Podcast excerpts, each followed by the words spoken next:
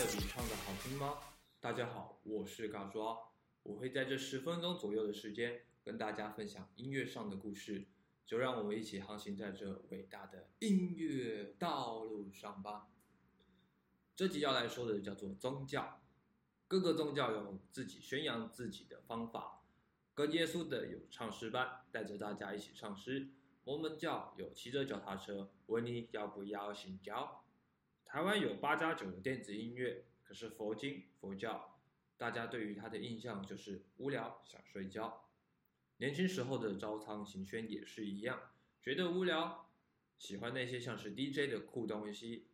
当然要支持他的兴趣。白天的他只能当上班族赚钱，晚上他就去酒吧放歌，就这样放啊放啊放啊。在他五十岁的时候，他悟出了。哇，原来当 DJ 跟宣扬佛教是很像的，都是把自己喜欢的东西跟大家一起分享。这时他就打算回家继承他家的寺庙，打算用电音来分享佛经。这种样子就像是我家里他妈有矿产，然后我在外面辛苦工作，工作到一半之后发现，哇，还是回家比较好。也不是这样子啊，这我自己的想法。那他用佛经和电子音乐的结合，他只是改变佛经的感觉，本质的意思还是没有变。